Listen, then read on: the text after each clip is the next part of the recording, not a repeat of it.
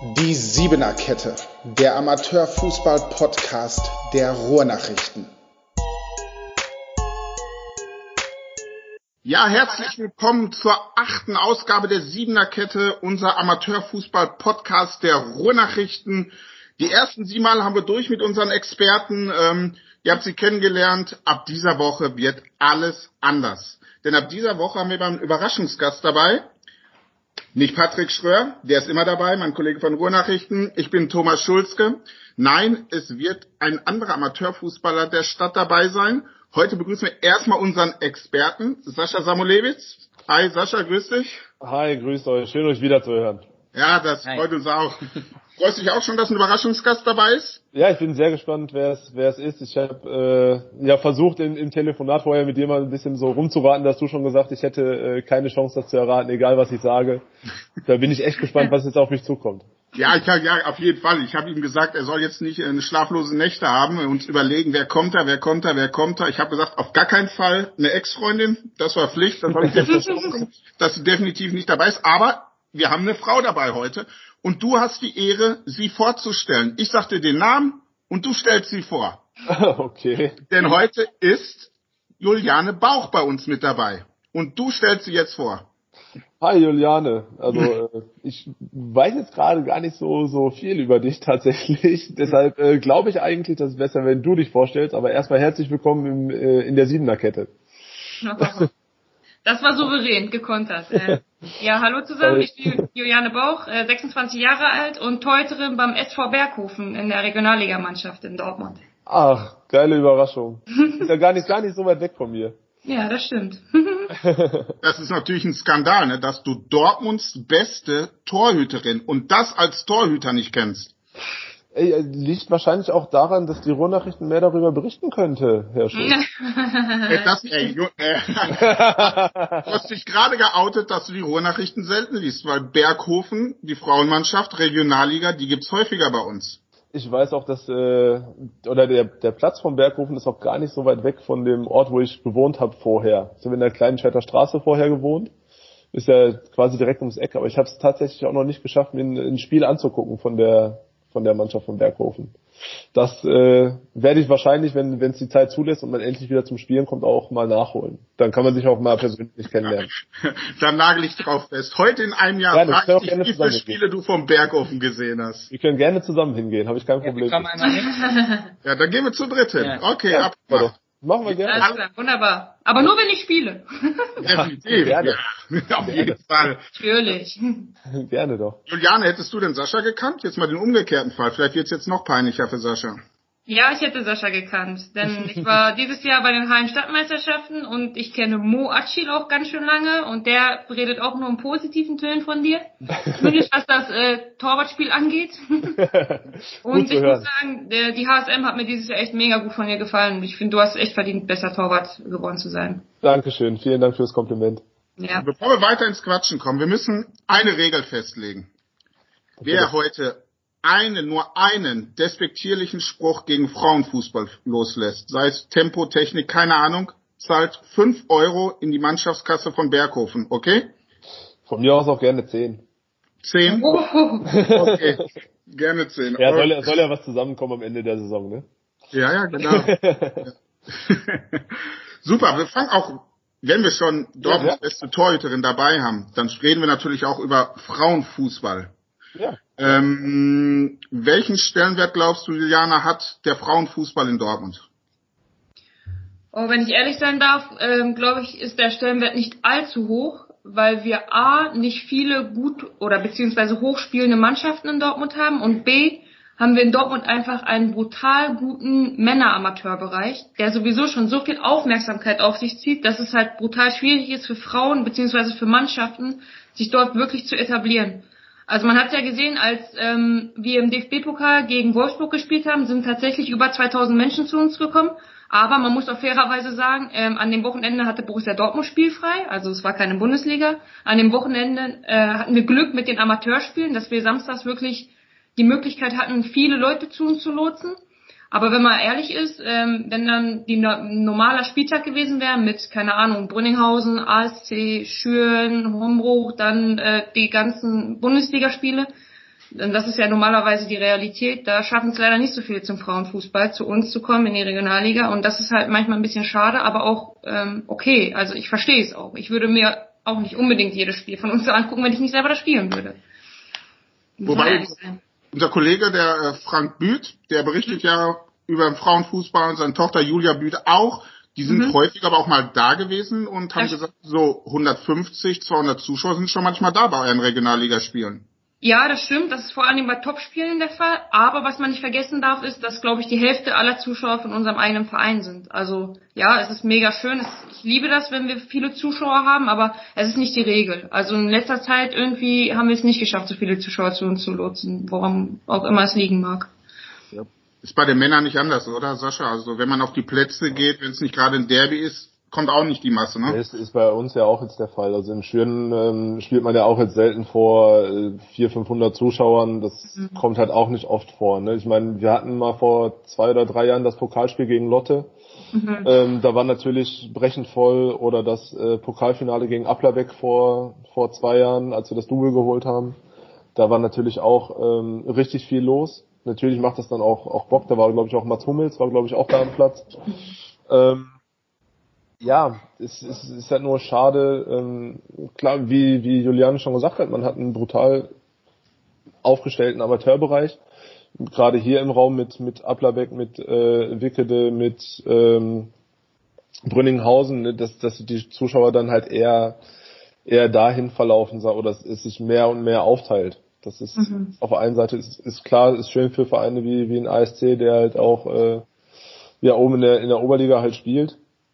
Auf der anderen Seite ist es natürlich schade für die, ich sage jetzt mal, kleineren Vereine, ne? Das, das klar. Und dass, dass der Frauenfußball in, äh, in Dortmund dann auch in dem Sinne weniger Beachtung findet, ist dem, denke ich, auch geschuldet. Ob es jetzt fair ist oder nicht, steht auf einem anderen Blatt. Ja, ähm, sehe ich genauso. Ja, Juliane, du hast ja gerade schon angesprochen, dass du bei den Hallenstadtmeisterschaften äh, dabei warst als Zuschauer ähm, und zugeguckt hast. Ähm, verfolgst du denn generell den Männerfußball in Dortmund viel? Du spielst ja selbst eigentlich zeitgleich, ne? Ja, ich muss sagen, also ähm, ich habe mal eine Zeit lang ähm, immer mal geschaut. Also ich, ich persönlich schaue nicht viel Fußball, weil mir die Zeit dafür einfach fehlt, weil ich selber viermal die Woche trainiere, in der Torwartschule auch noch aktiv bin und Sonntag selber spiele und dann auch noch meinen Doktor mache. Also es wird langsam bisschen voll bei mir.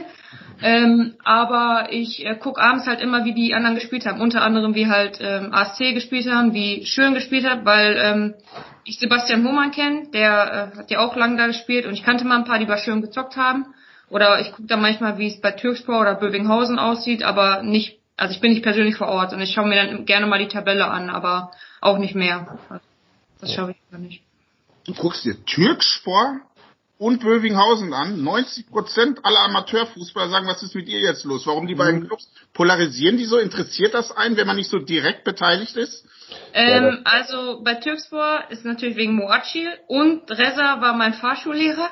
Und Bövinghausen, und Bövinghausen aus dem Grund, dass ich da donnerstags immer mit der Torwartschule bin. Ich trainiere halt äh, einmal die Woche in Bövinghausen auf Platz und deswegen interessiert mich das. Also nicht, weil ich irgendwie persönliche, keine Ahnung, Assoziation mit dem Verein hege, sondern einfach so, weil ich einmal ist, die Woche da bin. Ist das eine private Torwartschule oder äh, vom Verein aus über diese Paris Akademie? Nee, das ist eine private von Andreas Krüger. Der hat ganz, ganz viele Kids und äh, da bin ich aktiv.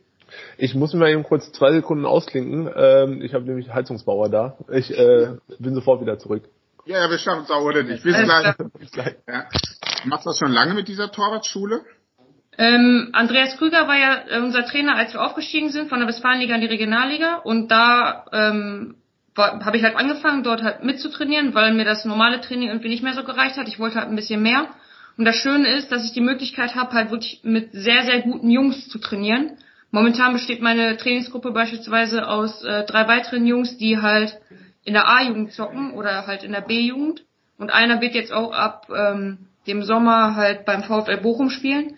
Und so eine Möglichkeit, also da möchte ich nicht ähm, irgendwie degradierend sein oder so, aber keine Frau der Welt kann mir das, diesen Konkurrenzkampf geben, den ich halt mit diesen Jungs habe. Und deswegen glaube ich, bin ich auch ein bisschen schneller als äh, manchen anderer, ähm, wenn es um eins gegen eins Situationen oder so geht, weil das wirklich ein brutaler Kampf ist. Die geben alles, die spielen teilweise bei Schalke, Bochum und äh, ja, die nehmen da keine Rücksicht auf mich und das finde ich ja schön. Trainierst du nur Jungs oder sind auch äh, Frauen dabei? Ein einziges Mädchen ist noch dabei. Die ist 14 und spielt in der C-Jugend in Essen. Sonst sind äh, 45 Jungs angemeldet. Wie ist das mit den Jungs, mit den 18-jährigen Jungs, äh, wenn du trainierst? Ähm, ja, teilweise trainiere ich halt mit denen, teilweise trainiere ich die und ich muss sagen, ich äh, habe, glaube ich, so von Natur aus diese Autorität einfach bei denen. Die respektieren das, was ich sage, weil ich einfach die Dinge erkläre und sage, okay, könnt ihr jetzt entscheiden, entweder ihr macht es oder ihr bleibt da, wo ihr seid, teilweise auf der Bank oder in einem zweitklassigen Verein. Und da da so viele ehrgeizige Jungs bei sind, denen ist es egal, ob ich eine alte Oma bin oder ein alter Mann oder eine junge Frau, die hören einfach drauf. Und das finde ich so schön. Das ist einfach Weiß nicht, das, das macht so Bock, das kann ich nicht beschreiben. Ja, äh, wir haben gerade über den Stellenwert von Frauenfußball äh, gesprochen. Wie wichtig ist es vielleicht, dass Imke Wimmenhorst jetzt die Männer von Lotte trainiert und Inka Grins die von Strahlen? So, grüß ähm, euch. Willst du die Frage noch wiederholen oder soll ich? Soll ich ja, ja, klar. Wir reden gerade noch ein bisschen über Frauenfußball. Wir äh, haben gerade erfahren, dass ähm, Juliane Torwarttraining macht, auch mit Jungs, die jetzt vom mhm. Sprung beim VfL Bochum A-Jugend-Bundesliga sind. Oh, geil. Jetzt sie zum Beispiel und äh, wollen noch ein bisschen, ein bisschen über Frauenfußball weiterreden und mhm. wie wichtig es vielleicht für den Frauenfußball ist, dass ähm, Trainerinnen wie Imke Wübbenhorst oder Inka Grings Männerteams äh, coachen. Hättest du auch mal Bock auf so eine gute Trainerin? Hilft das? Ich kann mir das äh, eigentlich ganz gut vorstellen. Gerade eine, eine Persönlichkeit wie Inka Grings, die ja in der deutschen Nationalmannschaft auch äh, unendlich viele Spiele gemacht hat und äh, sehr erfolgreich da auch war und das in, in Strahlen auch einen super Job macht. Ne? Also da ist eigentlich egal, solange die Fachkompetenz und das Menschliche passt, ist es mir eigentlich egal, ob es jetzt äh, eine Frau ist oder ein Mann, der Trainer ist definitiv. So ist, ist im Fußball meiner Meinung nach ein Leistungsgedanke, der zählt. Ja. Sieht man ja auch bei der bei der Bibiana Steinhaus, äh, die selber auch schon Spiele von mir damals gepfiffen hat in der, in der dritten Liga und in der Regionalliga in Wuppertal. Es war immer ein bisschen ähm, ein bisschen anderer Umgang. Also man, man ist mit der Schiedsrichterin schon teilweise res, respektvoller umgegangen. Und äh, mich freut es unglaublich für sie, dass sie es so hoch geschafft hat in die Bundesliga. Definitiv, auch verdient. Ist das okay, dass man mit Frauen respektvoller umgeht oder soll man nicht normal mit denen umgehen, wie auch mit den männlichen Schiedsrichtern? Ja, okay, aber du kennst das ja untereinander, wenn man ähm, auf dem Platz steht, dann, äh, ey Chiri, was ist denn mit dir und so. sowas sowas unter, unterlässt man dann wahrscheinlich eher, äh, auch, auch unterbewusst eher, ähm, anstatt das so, ich sag jetzt mal, unter Männern zu regeln, ne? So, das, das war knapp vorm Zehner. Wir regeln das unter Männern. Nein, es ist, es ist ja, es ist ja diese, diese einfache Situation auf dem Platz, die glaube ich jeder kennt. Ähm, ne, wenn man, wenn man halt äh, männliche Schiedsrichter hat, dann ist man schon mal eher, äh, fällt von beiden Seiten aus, dass der Ton vielleicht nicht immer so wie er sein sollte. Aber da, da ist man auf dem Fußballplatz und jeder, der auch mal auf dem Fußballplatz gestanden hat, weiß genau, was ich meine. Ja, jetzt fragen wir mal umgekehrt, ne? Juliane, wenn bei euch ein Mann pfeift, haltet ihr euch da auch zurück und habt mehr Respekt? Ich muss sagen, mir ist das scheißegal, wer pfeift. In der Regel drehe ich sowieso durch. Also das äh, achte ich gar nicht drauf, wirklich. Ich bin in so einem krassen Tunnel, da könnte der Grinch auf dem Platz stehen. Das wäre mir scheißegal. Ich würde alle gleich äh, anschreien, glaube ich. Ja, lass uns mal zum nächsten Thema so ein bisschen kommen, Thema Torhüter an sich. Ähm, ihr habt ja beide einen gemeinsamen Bekannten, haben wir gerade schon drüber gesprochen, Mo Achi, Keeper von Türkspor Dortmund. Ähm, Juliane, du kennst ihn ja aus Schulzeiten, ihr habt zusammen Abi gemacht. Ähm, ja, vielleicht lässt du uns da so ein bisschen dran teilhaben an der Vergangenheit. Was er auch so für ein Typ war. Okay, Mo war ähm, ja während der Schulzeit immer stets charmant, gerne in weiblicher äh, Gesellschaft. ähm, hat gerne mal äh, die Leute mit einem Lächeln verzaubert. Gerne auch mal mit dem Bizeps zur Toilette gezeigt, um nochmal schön anzuspannen und zu zeigen, wo die Toilette auch wirklich ist. Äh, und auch gerne Tanktops und kurze Shirts getragen. An sich aber wirklich sehr beliebt, war auch, glaube ich, äh, Schülervertreter und sowas alles. Also echt ein gern gesehener Typ bei uns. Immer ein Lächeln auf den, ähm, auf dem, im Gesicht und äh, tatsächlich sehr fleißig in der Schule. Also hätte ich mir durchaus mal hier und da eine Scheibe von abschneiden können. Also war schon ein cooler Typ auf jeden Fall. Sascha, würdest du ihn auch so beschreiben? ja, ich, ich habe ich hab zu Mo ja eine, eine sehr gute Verbindung. Also wir sind ja gut befreundet und trainieren jetzt ja auch in der in der Zeit, äh, wo es wo es eigentlich mehr ums Laufen geht. Laut Trainingsplänen äh, trainieren wir ja auch zusammen und äh, wir verstehen uns auf neben dem Platz halt äh, überragend. Und ich kann nur das bestätigen, was was Juliane gesagt hat. Mo ist ein, ein ursympathischer Kerl, der immer ein, ein Lächeln auf den Lippen hat. Ich habe auch noch nie erlebt, dass er jetzt irgendwie schlecht gelaunt war oder gesagt hat, boah, mich kotzt jetzt heute irgendwie alles an oder so. Ähm, also da äh, ja, ist einfach ein, ein geiler Typ. Und weil er wusste, dass ihr beide da seid, hat er natürlich eine Frage geschickt an euch beiden. Ich spiele euch die mal vor. Ja, lass mal hören. Hey ihr beiden, hier ist euer Kumpel der Mo. Ähm, ich habe heute die Ehre, euch beiden eine Frage zu stellen. Äh, aber ich mache das mal gesplittet. Ich fange mal an mit Juliane. Ähm, Juli, du hast ja jetzt vor kurzem äh, ein Pokalspiel gehabt. DFB-Pokal war das, glaube ich, so gegen VfL Wolfsburg. Ich habe äh, mir das auch angeguckt. War ein ziemlich gutes Spiel. 2 habt ihr verloren gegen einen Champions League-Teilnehmer. Ähm, berichte mal von deinen Emotionen, denn es würde mich schon interessieren, ähm, wie das für dich war, weil ich glaube, da waren knapp 1500, wenn nicht sogar mehr Zuschauer. Ähm, ich habe äh, dich ganz genau beobachtet, tadellose Partie. Und ähm, was mich interessieren würde, äh, Samu, ähm, du als äh, selbsternannter Fußballprophet und Dortmunder Amateurfußballprophet, ähm, kanntest du Julian überhaupt? Wenn nicht, dann äh, würde ich vorschlagen, dass du mich mal auf eine Pommes einlädst und wir uns mal Regionalliga-Spiel angucken. Denn äh, es wird dich wundern, Julian hat's richtig drauf sind wir zu viert, ne, würde ich sagen. Jetzt sind wir schon zu viert. Jetzt gehen wir schon zu viert zu viert. Ich, ich wollte gerade sagen, die Fanbase wird gerade immer größer.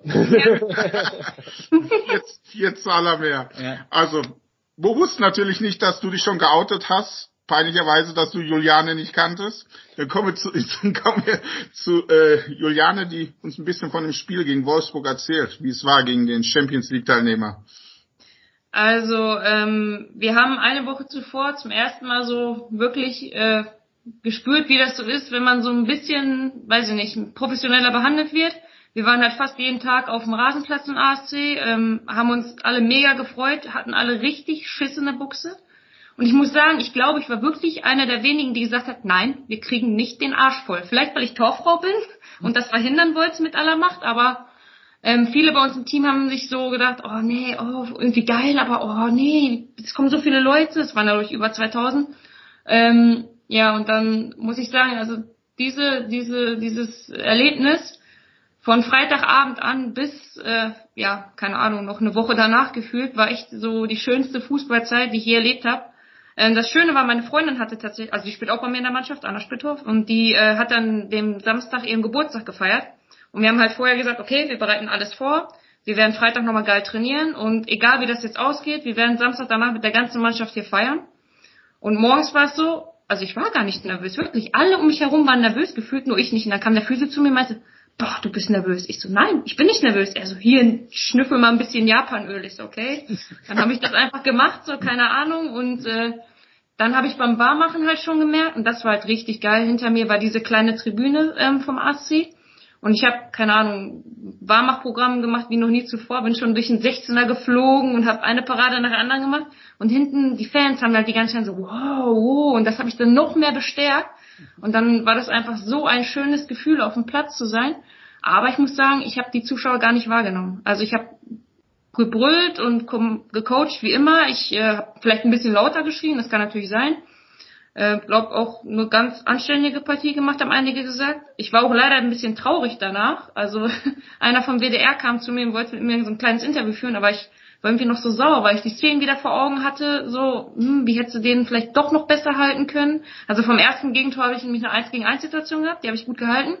Dann ist er abgeprallt und meine Abwehrspieler, anstatt den Ball ins Auszupölen, haben die den versucht halt noch im Spielfeld zu lassen.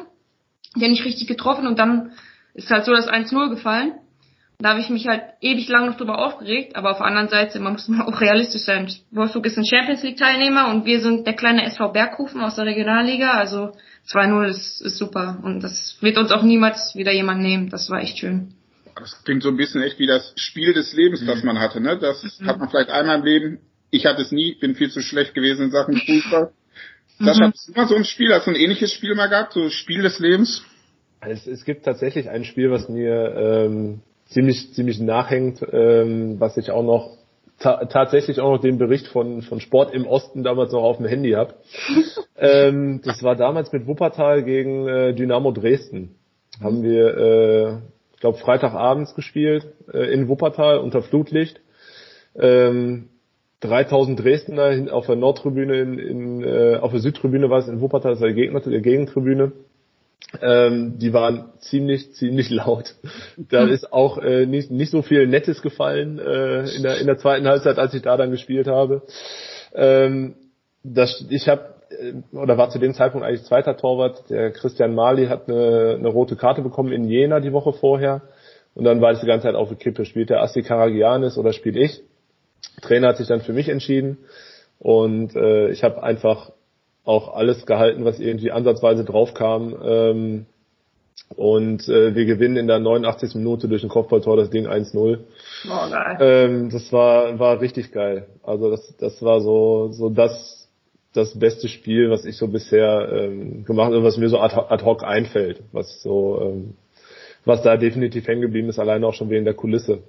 Mhm. Ja, und ansonsten klar, so, so Spiele wie jetzt in der, in der jüngeren Vergangenheit, in, in der letzten Saison gegen Meinershagen, wo äh, kurz vor, vor Saisonende ja war und äh, alle auch gesagt haben, okay, Meinershagen muss nur gewinnen, dann sind die Meister und äh, die dann wirklich auch Gas gegeben haben und wir dann mit dem 1-1 uns ja quasi die Punkte dann äh, zusammengesammelt haben, um, um noch in die Relegation zu kommen. Mhm. Ähm, oder das Relegationsspiel auch. Das äh, das waren schon so Spiele, wo man, wo man echt eine, eine gute Leistung gebracht hat, auch wenn, so wie Juliane auch, ne, manche sagen, es, ich habe ganz gut gespielt.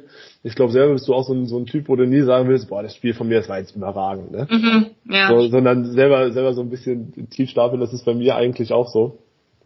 Ähm, ja, einfach aus, man, es gibt immer was, was man besser machen kann. Mhm. Und äh, aber die Spiele, das waren schon echt so die, wo ich sagen würde, die sind hängen geblieben.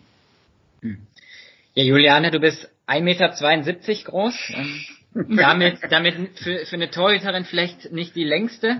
Ähm, wie schaffst du es trotzdem, ähm, ja, als Keeperin dir ja den Respekt einzufordern von, von den Gegenspielern auch, dass die dann wirklich auch Angst haben und vielleicht mal zurückziehen? Ich muss sagen, ich glaube, also es haben schon einige gesagt, dass ich einfach diese Ausstrahlung mitbringe. Also vielleicht auch, weil ich so breite Schultern habe. ähm, ich ähm, stehe relativ weit vorne und äh, habe einen sehr offensiven ähm, Torwart ähm, ja, Drang oder so, so ein Spiel. Ich laufe halt viel ab und habe halt auch glücklicherweise so ein gutes Passspiel und eine gute Technik, so dass ich mir da ein bisschen den Respekt verschaffe. Und ich glaube, im Eins gegen Eins ist es halt echt sehr schwierig, gegen mich halt irgendwie voranzukommen, weil ich wirklich sehr lang stehen bleibe und ähm, ja den Stürmer dann oft in Bedrohung bringe, so dass dann irgendwann der Respekt kommt. Und mittlerweile ist es auch so, dass die Gegner schon sagen, ach, die braucht ja nicht anlaufen und dann geht das schon von allein. Das passt schon. Bist du auch laut auf dem Platz? Brüllst du auch mal deine Gegenspieler an? Ja, ja, leider sehr laut. Und meine Freundin sitzt da hinten und zeigt mit dem Finger schon tadelnd auf mich, dass ich jetzt bloß nicht lüge. Ich glaube, ich bin mit die lauteste auf dem Platz. Also ich wirklich, das, äh, ich bin so emotional. Aber jetzt nicht negativ mein Team gegenüber, sondern ich schreie wirklich, kommt Leute, weiter, weiter, weil ich einfach jeden Moment in diesem Spiel lebe und immer das Beste will. So. Aber nur zu deiner Verteidigung, genauso muss das sein, weil äh, gerade als, als Torwart hat man von hinten, man sagt ja nicht nur so, man hat von hinten eigentlich eine bessere Übersicht und äh, muss seine Leute stellen. Man ja. muss einwirken, weil im Endeffekt das beste Spiel für einen Torhüter ist, wenn du deine Mannschaft so stellst, dass du nichts zu tun kriegst. Richtig, Ganz genau. einfach. Ja. Es, es ist nicht das beste Spiel, wenn du 98 Paraden machst äh, und dich 35.000 Mal abrollst, mhm. ähm, sondern eigentlich die Spiele, wo du deiner Mannschaft am besten hilfst und sie so unterstützt, dass du gar nicht erst zulässt. Ja, richtig. Das stimmt. Das sehe ich genauso. Und das wird leider oft unterschätzt von Trainern. Ja, nicht nur von Trainern. Was mir in dem Zusammenhang noch äh, spontan eingefallen ist, ähm, Thema Rudelbildung. Die sieht man im Frauenfußball eher seltener. Oder wie ist dein Eindruck? Das, ja. Da muss ich äh, zustimmen. Ich weiß nicht, ob das das fehlende Testosteron ist und wir zu viel Östrogen haben. Keine Ahnung. Das, das gibt's bei uns wirklich nicht. Also vielleicht kommt da der Mutterinstinkt hoch. Bei uns ist es eher so, ach nein, oh, oh Gott, hast du dir wehgetan? Also dieses, äh, bleib liegen, scheiße, tritt sich fest, gibt's bei uns nicht wirklich. Also wir haben eine bei uns in der Mannschaft, die es so ein bisschen macht, Coco, die ist da ein bisschen Forscher, aber ansonsten haben wir da echt äh, niemanden. So. Auch kein bisschen Trash-Talk mit den Gegnern ein bisschen, um dem zu zeigen, hey, jetzt komme ich, bleib mal schön beiseite. Ja, ich glaube so ein bisschen schon, aber das kommt dann echt immer drauf an, wie der Gegner gestimmt ist. Also wenn der Gegner dann anfängt, dann fangen wir auch an. Also wir als Berghofen sind, glaube ich, ein bisschen lieber. Ich glaube, wir haben auch sehr wenig gelbe Karten nur. Wir machen auch keine taktischen Fouls. Das ist eine Katastrophe bei uns, wirklich. Also solche Elemente nutzen wir nicht. Sonst wären wir schon längst in der zweiten Liga bestimmt. Nein, Spaß. ähm, ja, also äh, das gibt schon, aber eher eher weniger als bei Männern, definitiv. Ein Eindruck, den ich auch gewonnen habe, ähm, ich habe bei YouTube mir auch mal so ein Frauenfußball-Video-Zusammenschnitt angeguckt mit übelst harten Fouls auch. Und ähm, Sonst geht's dir noch ganz gut, oder? sonst geht's mir okay. Alles klar. Ich habe mir gestern Abend ein Frauenfußball-YouTube-Video angeguckt, nur die härtesten Fouls. Was machst du aber auch ab heute? Definitiv, jeden Abend suche ich mir bei YouTube die härtesten Frauenfußball-Fouls. Was soll ich sonst abends machen? Mein Eindruck war auf jeden Fall im Vergleich zum, zum Männerfußball, äh, Frauen stehen sofort auf wieder, äh, lamentieren da gar nicht, machen auch keine Schwalben. Das ist so, oder? Ja, aber auch das kann wieder ein Nachteil sein, denn Männer holen so öfter mal einen Foul raus oder einen Freistoß in der Nähe des 16ers und wir werden teilweise im 16er gefault. Das sind elfmeterwürdige Fouls, aber nein, wir stehen noch auf und versuchen noch den Ball reinzumachen. Das ist halt auch manchmal nicht clever. Und ich glaube, da muss man ehrlich sein, dass das die Männer da ein bisschen, ist zwar ein bisschen doof hier mit Robbenrolle oder sowas alles oder Neymar, der immer übertreibt, klar, aber so ein gewissen Maße gehört das halt schon dazu und das nutzen wir halt nicht so oft. Sascha, sind, die Männer da cleverer als Frauen? Ähm, teilweise ja. Danke muss, für den Zehner. Muss man Ja, ganz ehrlich das- sagen. Aber ich, ehrlich. Nee, ich, ich bestätige einfach ja nur Juliane Okay. Aus, Julianes Aussage. Aber man hat ja jetzt auch gesehen äh, am Bundesliga-Spieltag jetzt, wo es endlich wieder losgegangen ist, dass wenn keine Zuschauer da sind, auch die ganze Theatralik schon mal weggefallen ist. Mhm. Weil natürlich, was will ich damit erreichen? Wenn ich jetzt umgetreten will und ich äh, mache drei Rollen, stehe nochmal auf, zeige auf meinen Fuß und leg mich wieder hin und keine Ahnung. Damit hole ich auch Emotionen beim Zuschauer, äh, Zuschauer hervor, der dann vielleicht ein bisschen laut, lauter schreit. Das da wiederum verleitet den Schiedsrichter zu denken, oh, äh, war vielleicht doch härter das Foul. Mhm. Ähm, man, man sieht zum Beispiel die Grätsche ähm, Subotic gegen Müller. Äh, Nevin Subotic geht runter, ist einen halben Meter weg vom Müller, der äh, springt hoch, grätscht noch zum Ball und äh, Subotic kriegt dafür gelb und keiner weiß warum. Also ähm, das sind halt so, so Geschichten, wo man dann halt, ähm, es gibt andere sicherlich, die jetzt nicht dann vielleicht Thomas Müller sind, äh, die sich dann abgerollt hätten und irgendwas Großes draus gemacht hätten, aber man sieht in der Zeitlupe, der ist einen halben Meter weit weg. Und das, denke ich, ist beim, beim Frauenfußball dann eher nicht das Problem, aber das ist halt auch so eine Sache äh, der, der Cleverness. Ne? Er zieht dann halt den Freistoß, okay, es könnte wehtun, ich leg mich mal hin, spring drüber.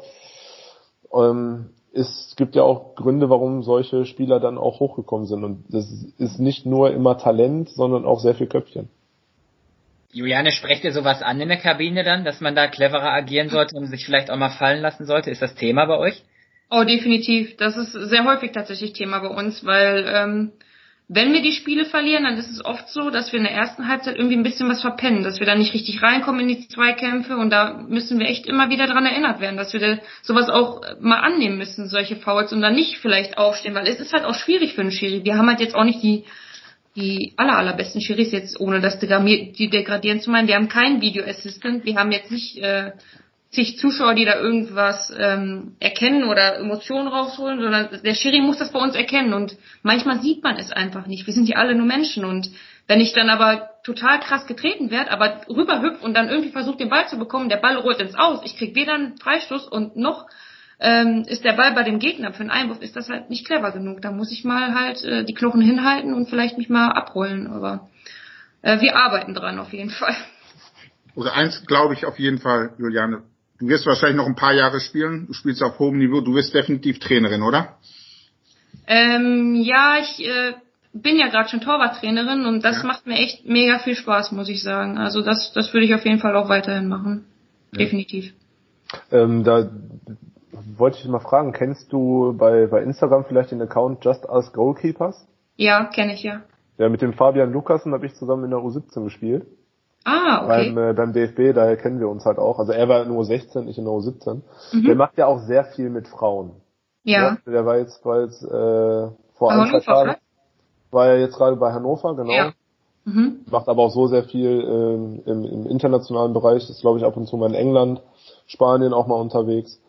Ähm, wie siehst du seine Arbeit? Also es ist ja so ein, so ein Mix aus modern und, und alte Schule, finde ich so ein bisschen. Mhm. Ähm, wie siehst du das, de, dein, das Torwarttraining an, an sich? Also ich finde die Übung eigentlich ganz gut. Zumal das, was ich jetzt vor kurzem gesehen habe, war halt das mit den Frauen von Hannover. Ähm, ich habe den auch bei Instagram, ich folge dem auch, also ich gucke da schon echt viel nach. Und ich muss auch sagen, dass ich nicht, also ich persönlich ähm, kriege Torwarttraining noch so ein bisschen alte Schule, Mix bisschen neu, also so wahrscheinlich wie es da dargestellt ist. Die ganz neue Schule, da bin ich noch nicht äh, d'accord mit, um ehrlich zu sein. Also das ist nicht komplett meins. Ähm, ich, ich weiß nicht warum. Also A, glaube ich nicht, dass man Torwart umändern kann. Das heißt, ich bin 26. Wenn man jetzt versucht, mit mir die komplette neue Schule einzutrichtern, macht das nicht so viel Sinn. Ich finde halt ähm, das wichtig, dass ein Torwart immer noch sein eigenes Ziel hat. Das heißt, wenn ich merke, okay, ähm, der Torwart geht gerne mit beiden Armen runter, aber macht die Beine nicht zusammen, kann ich ihm jetzt eintrichtern, los, du musst das Bein abknicken, kannst versuchen, versuchen, aber wenn dann trotzdem einer durchflutscht, ist vielleicht doch seine Variante besser, wenn er sich so wohler fühlt. Also da bin ich wahrscheinlich auch eher so ein Mix und immer auf die Individualität des Torwarts aus. Das ist meine Meinung. Richtig ja, ich, ich bin halt nicht so der Typ, was man, was man ja ab und zu noch sieht, äh, ich spiele dir äh, 38 Bälle nach links und 38 Bälle nach rechts, das kann also immer hin und her. Mhm. Das meine ich halt mit alte Schule, dass nee, äh, nee, also ich halte mein Training, das kann, kann Mo Archil auch sehr gerne und sehr gut bestätigen. Ich halte es immer recht spielnah. Also du hast maximal eine Dreieraktion, dass du drei Bälle mhm. hast und dann ist auch gut, weil ne, wenn, wenn du mal einen Ball gut hältst oder auch festhältst, dann ist im Spiel die Situation gegessen. Ja, dann hast du Ruhe, wenn du den Ball festhältst, dann ist gut. Wenn du den Ball abklatscht, dann vielleicht noch ein Folgeball oder einfach so, um die, um die äh, Kondition auch ein bisschen hochzuhalten oder ein bisschen zu pushen. Aber im Endeffekt diese, diese ganzen links, rechts, hin und her und auf dem Boden rumgerutsche Geschichten, die gehen für mich gar nicht. Aber wie gesagt, da, da hat jeder Torwarttrainer seinen eigenen Stil. Und ich fände ähm, sehr interessant, das mal irgendwie äh, so zu mixen, quasi, mhm. oder, oder auch miteinander zu trainieren. Ich, äh, wenn ich das jetzt gerade mal darf, ich bin am äh, Donnerstag, bin ich morgens um äh, 10 mit dem Felix Wenderoth und dem Fabio Bauer ähm, im Höschpark. Mhm. Ähm, der Leon Broder kommt wahrscheinlich auch noch dazu. Ah, cool. Ähm, ja. Wenn du Bock hast und Zeit hast, bist du herzlich gerne eingeladen, dir das mal anzugucken und sich auszutauschen. Ja, finde ich gut. Komm vorbei, auf jeden Fall. Boah, die Siebener-Kette verbindet. Also, deswegen hat sich dieser Podcast heute schon gelohnt. Mhm. Ich freue mich drauf. Ja, ja, auf jeden Fall. Wir berichten darüber. Wir wollen auf jeden Fall, wir rufen euch an, wir wollen wissen, wie es war, wie viel Bock das gemacht hat. Kommt doch einfach rum. ich habe äh, am Feiertag. Ja, ist Vatertag, ja. Ist Vatertag, genau. Und da komme ich nicht rum. Kannst du einen Bollerwagen mitbringen. ja. Aus Münster wird weit, da muss ich früh losgehen. Wir gucken noch ein bisschen zur Bundesliga.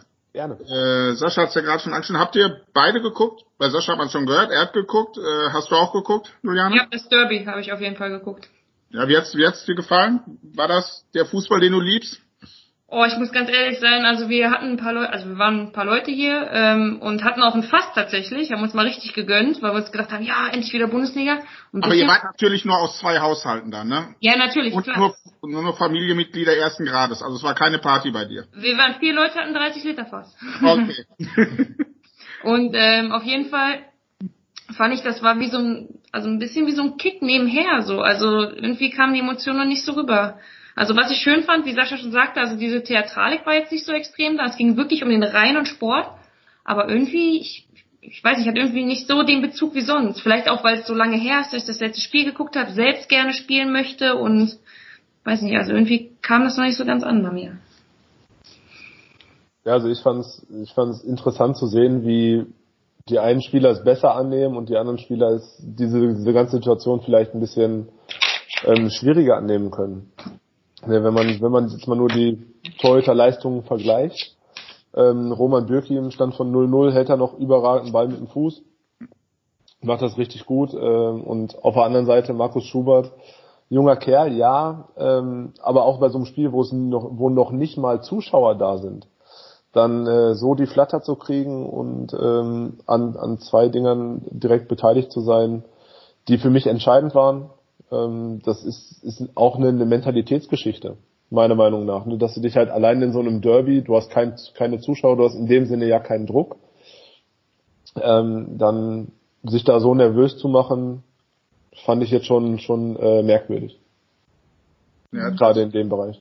Definitiv. Also ich habe die Dinge auch gesehen, auch das zweite Tor, das er kriegt, das er halten muss, sieht man erst gar nicht. Ne? Erst als diese Hintertorkamera kam, konnte man von hinten ja sehen, dass der Schuss ja wirklich mitten aufs Tor war. Ja, man, man sieht ja an seinem, an seinem Bewegungsablauf schon, dass er den Ball vollkommen falsch einschätzt. Der geht ja, glaube ich, fünf Zentimeter an seinem Arm vorbei und er versucht den halt nach vorne, den Arm nach vorne rauszuschieben und kippt, glaube ich, auch nach vorne mit seinem Körper. Wo du, wo du, was du gar nicht machen brauchst. Du brauchst einfach nur die Hand hinhalten und dabei geht zur Seite weg, wo dann der, der Verteidiger wieder steht. Also den, den musst du auf jeden Fall halten. Gerade, gerade aus der Distanz mittig geschossen, fand ich jetzt nicht, nicht schlimm. Und beim, beim zweiten Tor, ähm, also beim, beim 2 zu 0, brauchst du den Ball nicht einfach noch einmal vorlegen. Die müssen einmal mit zur Seite, du kannst einen diagonal, ähm, einen mhm. diagonalen langen Ball spielen, wo alles frei ist. Und äh, er trifft den Ball nicht richtig. Er hat vor, vorher auch schon mal beim, bei einem Abstoß hat er den auch schon verhauen und äh, halb hoch in die Mitte gekloppt. Das darf auf dem Level in so einem wichtigen Spiel darf das nicht passieren. Hattet ihr das Gefühl, ich hatte das Gefühl, ich kann es jetzt gar nicht mit Zahlen belegen, aber dass irgendwie weniger Zweikämpfe geführt wurden oder weniger harte Zweikämpfe geführt wurden? Das finde ich schwer zu sagen. Also ich hatte jetzt nicht das Gefühl, dass, dass Schalke so wirklich im, im Spiel drin war. Ähm, dass die halt nicht in die, in die Zweikämpfe richtig reingekommen sind, aber das hat man auf äh, eigentlich allen Plätzen gesehen, dass es wie so, wie so ein Neustart nach der Sommerpause war. Man mhm. hat neun Wochen nicht gespielt, muss, äh, klar, man hat immer gegeneinander gespielt, in, in den, aber zwei Wochen Trainingsform ist halt da auch nicht wirklich was, weil du auch nicht jeden Tag elf gegen elf spielen kannst. Also da hat man schon gemerkt, dass, dass man sich erst wieder reinfinden muss, aber auf allen Plätzen generell. Ich hatte so das Gefühl, ich saß da und habe geguckt und irgendwie dachte ich, ich habe oben auf den Sender geguckt, bin ich irgendwie gerade auf Sport 1, ist das gerade hier Sommervorbereitung, Trainings Borussia in Bad Ragaz. Es kam ein bisschen drüber, also ohne Zuschauer. Das mhm. Lustige, das, was gut ist, man hört mal die Spieler und man hört mal die Trainer und ja. man hört die Anweisung, die Spitzen haben. Das hat Bock gemacht. Ja, das ist, das ist wirklich interessant. Da sieht man dann auch, äh, gerade wie wichtig es ist zu coachen. Ne? Also wenn man mal hört, wie Mats Hummels von hinten raus eigentlich das ganze Spiel aufzieht, oder alles dirigiert, das ist schon, äh, ist schon Wahnsinn. Aber das Ganze geht natürlich unter, wenn du vor 80.000 spielst. Ne? Mhm. Und sich da durchzusetzen, das ist schon, ist stimmlich schon eine Leistung. Das stimmt, da war ich auch sehr beeindruckt, ja. Ich stell mal eine steile These auf. Ich glaube wirklich, dass Mannschaften wie Dortmund, Bayern, Gladbach, Leipzig fast kaum noch Spiele verlieren, wenn sie nicht gegeneinander spielen, weil die schwächeren Teams und das sind für mich die besten Teams der Liga, können überhaupt nicht mehr über Emotionen kommen. Du hast keine Fans im Rücken, wenn Union Berlin, wenn die ihre eigenen Fans im Rücken gehabt hätten, die wären doch viel mutiger gewesen, hätten vielleicht in der fünften Minute einen Pfostenschuss gehabt und dann wären die gepusht worden und hätten vielleicht an den Sieg geglaubt. Aber so ist es doch für die Kleinen viel, viel schwieriger, gegen diese Top-Teams, die einfach die besseren Spieler haben, einfach zu bestehen. Das haben wir auch bei Schalke gegen Dortmund gesehen.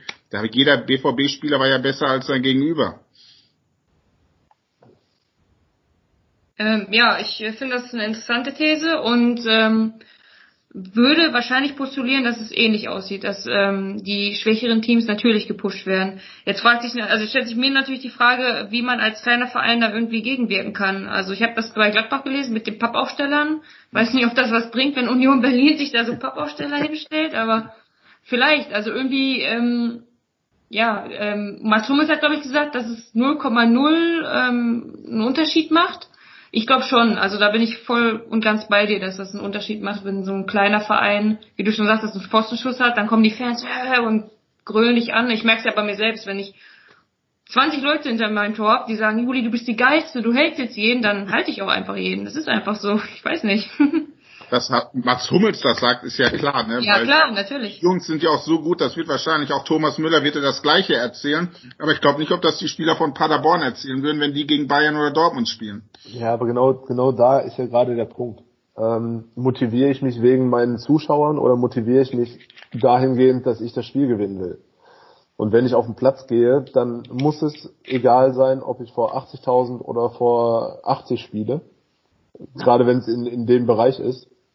Dann äh, muss ich in diesen, wie Juli auch gesagt hat, muss ich in diesen Tunnel reinkommen, muss ich mich so fokussieren können, dass, dass ich das äh, ausblenden kann.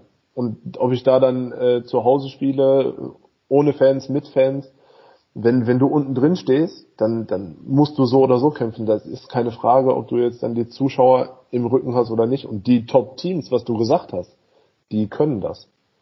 Die gehen auf den Platz und sagen so, ich will jetzt hier gewinnen, ich gebe jetzt alles, ich spiele für, für diesen Club, für diese Mannschaft, für, für jeden einzelnen meiner Teamkollegen. Und darum geht's jetzt. Du hast ja keine Möglichkeit für Zuschauer zu spielen, also spiel für dich selber. Und das sind halt die Teams, die das am besten umsetzen können. Ja, aber im Endeffekt glaube ich aber, dass sich dann in diesem Fall ohne Zuschauer, ohne Emotion, ohne dass es irgendwie einen Faktor von außen gibt, der dich pusht, sich am Ende die besseren Fähigkeiten durchsetzen. Und die haben halt Dortmund, Bayern, Leipzig. Klar, Leipzig ja. hat auch nur ein Schienen gespielt, ne? aber wer das Spiel gesehen hat, wie viele Chancen die hatten, wie viel Ballbesitz hatten, da hat man auch schon gesehen, wer die bessere Mannschaft ist. Und Freiburg ist schon kein schlechtes Team in der Bundesliga. Klar, die, die individuelle Qualität bei den vier Teams ist ohne Frage höher. Aber wenn ich dann jetzt in so einer Situation bin wie gegen, wie Union Berlin gegen Bayern, der Elfmeter von, von Subotic war sicherlich unglücklich, ne? Aber dann bin ich doch als, als Mannschaft gefragt, diese Emotionen, die halt nicht von außen reingetragen werden können, diese selber zu entfachen. Dann gehe ich halt nachher, wenn ich, wenn ich merke, es ist immer noch ein enges Spiel, klar, dann äh, hört sich jetzt vielleicht übertrieben an, dann flex ich mal einen weg, setze mal ein Zeichen und ziehe meine Mannschaft mal mit. Ne, das, dann müssen die Emotionen halt von innen kommen und nicht von außen reingetragen werden. Und die Mannschaften wie jetzt ähm, Dortmund, Bayern, Gladbach, die es wirklich überragend gemacht haben, oder gestern, gestern Leverkusen. Ja, ja. Ne? Leverkusen hat es gestern auch überragend gemacht und da waren für mich auch Emotionen drin. Aber das war auch von, von innen rausgetragen, ne? von innen auf den Platz gebracht und nicht von außen hinzugegeben worden. Und das ist für mich der, der entscheidende Faktor. Also da sieht man die Mentalitätsfrage, wie ist es auf der einen Seite bei den Spitzenteams und auf der anderen Seite bei dem, ich sage jetzt mal, bei dem Rest der Liga. Und da entscheidet sehr viel äh, der Kopf im, im Fußball. Ich finde, da kommt es aber auch extrem auf den Trainer dann an. Ne? Also die Rolle wird dann noch wichtiger jetzt, oder? Wie seht Klar. ihr das? Ja. Glaub, glaub mal, dass wenn du einen Jürgen Klopp an der Seite hättest, äh, der da auf und ab steht, dass der sich kein Stück verändern würde und dass die Mannschaft dann auch alles auf den Platz bringen würde. Bei ähm, Freiburg gegen, gegen, ähm, Red, äh, gegen Leipzig war es ja auch so, dass die beide Mannschaften 120 Kilometer gelaufen sind bei so und so viel Grad. Also es war ja wirklich, wirklich warm. Die Spieler waren nachher richtig platt. Mhm. Aber das ist eine, eine Willensleistung. Die zeigt im Endeffekt auch die Qualität äh, dieses Spiels. Definitiv. Ja. Ja, nächste Woche haben wir hier ein Topspiel in der Bundesliga, Dortmund gegen Bayern. Ähm, wie seht ihr das? Ähm, es wird ja weiterhin ohne Zuschauer stattfinden. Gewinnt die Borussia und macht den Meisterschaftskampf nochmal richtig spannend? Boah, boah, schwierig. Also ich wünsche es mir wirklich aus tiefstem Herzen. Aber ähm, boah, ich müsste mir nochmal die Person, also ich weiß gar nicht, wie es mit Jan und Witzel aussieht. Ich glaube, wenn wir in voller Montur da auflaufen, könnte es nochmal spannend werden, aber boah, ich habe keine Ahnung, ey. Boah, schwierig. Weiß nicht, was sagst du? Ja, ich denke, dass es wir spielen in Dortmund, ne? In Dortmund, Dienstag. In Dortmund, ja. 18.30 Uhr. Ja, ja ich, ich denke, dass das halt auf jeden Fall ein Vorteil ist ähm, für Borussia. Definitiv. Und Bayern hat sich schon schwer getan in, gegen Union. Also es kommt halt darauf an, wie, wie Dortmund verteidigen wird, wie die Räume zugemacht werden. Aber chancenlos ist äh, der BVB auf jeden Fall nicht äh, gegen Bayern. Wir sind auch immer äh, in Vergangenheiten, in der Vergangenheit auch immer zu, zu Überraschung in dem Sinne gut, gut gewesen. Ich habe mir auch letztens nochmal das äh, 5-2 im DFB-Pokal angeguckt, womit auch keiner gerechnet hat. Ähm, ja, also da ist definitiv, es ist sehr ausgeglichen, ähm, finde ich, so dass, dass man sich da auf ein gutes Spiel freuen kann von den sicherlich derzeit äh, besten deutschen Mannschaften sprichst es gerade an, das fand ich jetzt nochmal recht spannend. Ähm, ich bin ja in Dortmund und du sagtest, dass das für Dortmund trotzdem Vorteil ist, auch wenn keine Zuschauer da sind. Macht das einen Unterschied, auf, ob man auf dem eigenen Platz spielt oder auswärts, auch wenn keine Zuschauer da sind? Ich finde es definitiv. Also ich habe in dem, in dem Tempel selber ab und zu mal mit den Amateuren gespielt oder mit den Profis auch trainiert. Und das ist schon imposant, wenn du da in der Arena stehst und siehst einfach mal, wie hoch die Tribünen wirklich sind.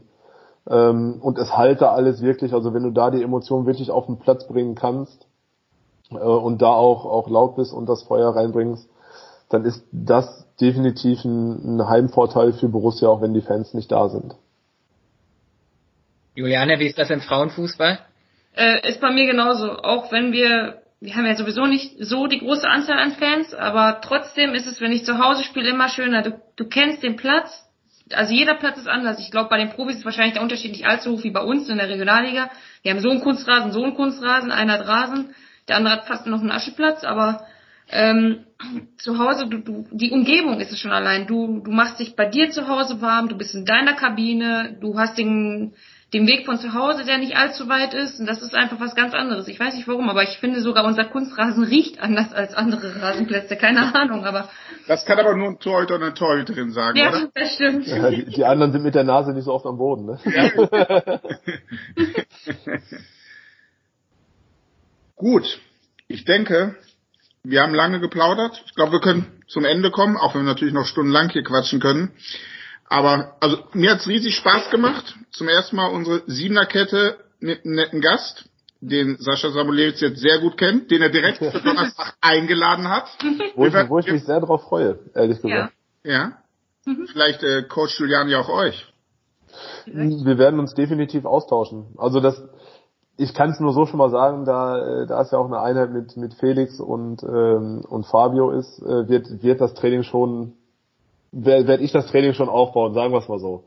Aber ähm, klar, sich dann, sich danach dann ähm, oder verschiedene Blickwinkel zu bekommen, auch auf Übungen, was man vielleicht anders machen kann, ob man gleiche Theorien äh, vertritt, ob man gleiche Verhaltensweisen vertritt, wie die Bewegungsabläufe sind, wo man meiner Meinung nach halt da doch deutlich Unterschiede erkennt zwischen Männern und Frauen im Torwarttraining. Das ist aber ähm, normal, wenn man sich jetzt mal die, die Torhüterin von, von Wolfsburg zum Beispiel in dem Video anguckt. Oder eine Flugbahn zum Ball hin von, von Leno, Ter Stegen, Neuer, die sind halt schon ein bisschen anders. Ne, das kann man halt den Fokus dann da schon drauf legen. Aber klar, für mich wird's, für mich wird's interessant. Definitiv. Und ich freue mich drauf. Ich mich auch. Wird super. Ja. Sehr schön, Schuss. Da bedanken wir uns. Auf der einen Seite bin ich jetzt traurig, dass niemand 10 Euro zahlen muss. Auf der anderen Seite, das zeigt natürlich, auf welchem Niveau hier wir heute geredet haben.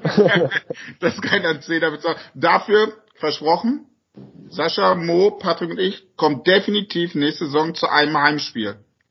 Gut. Wir sind definitiv da, wir zahlen Eintritt, essen eine Currywurst zusammen und Das freuen uns über deine Paraden. In dem Sinne, vielen Dank, bis Ja. bald und ciao. Ciao, ciao, ciao. Ciao.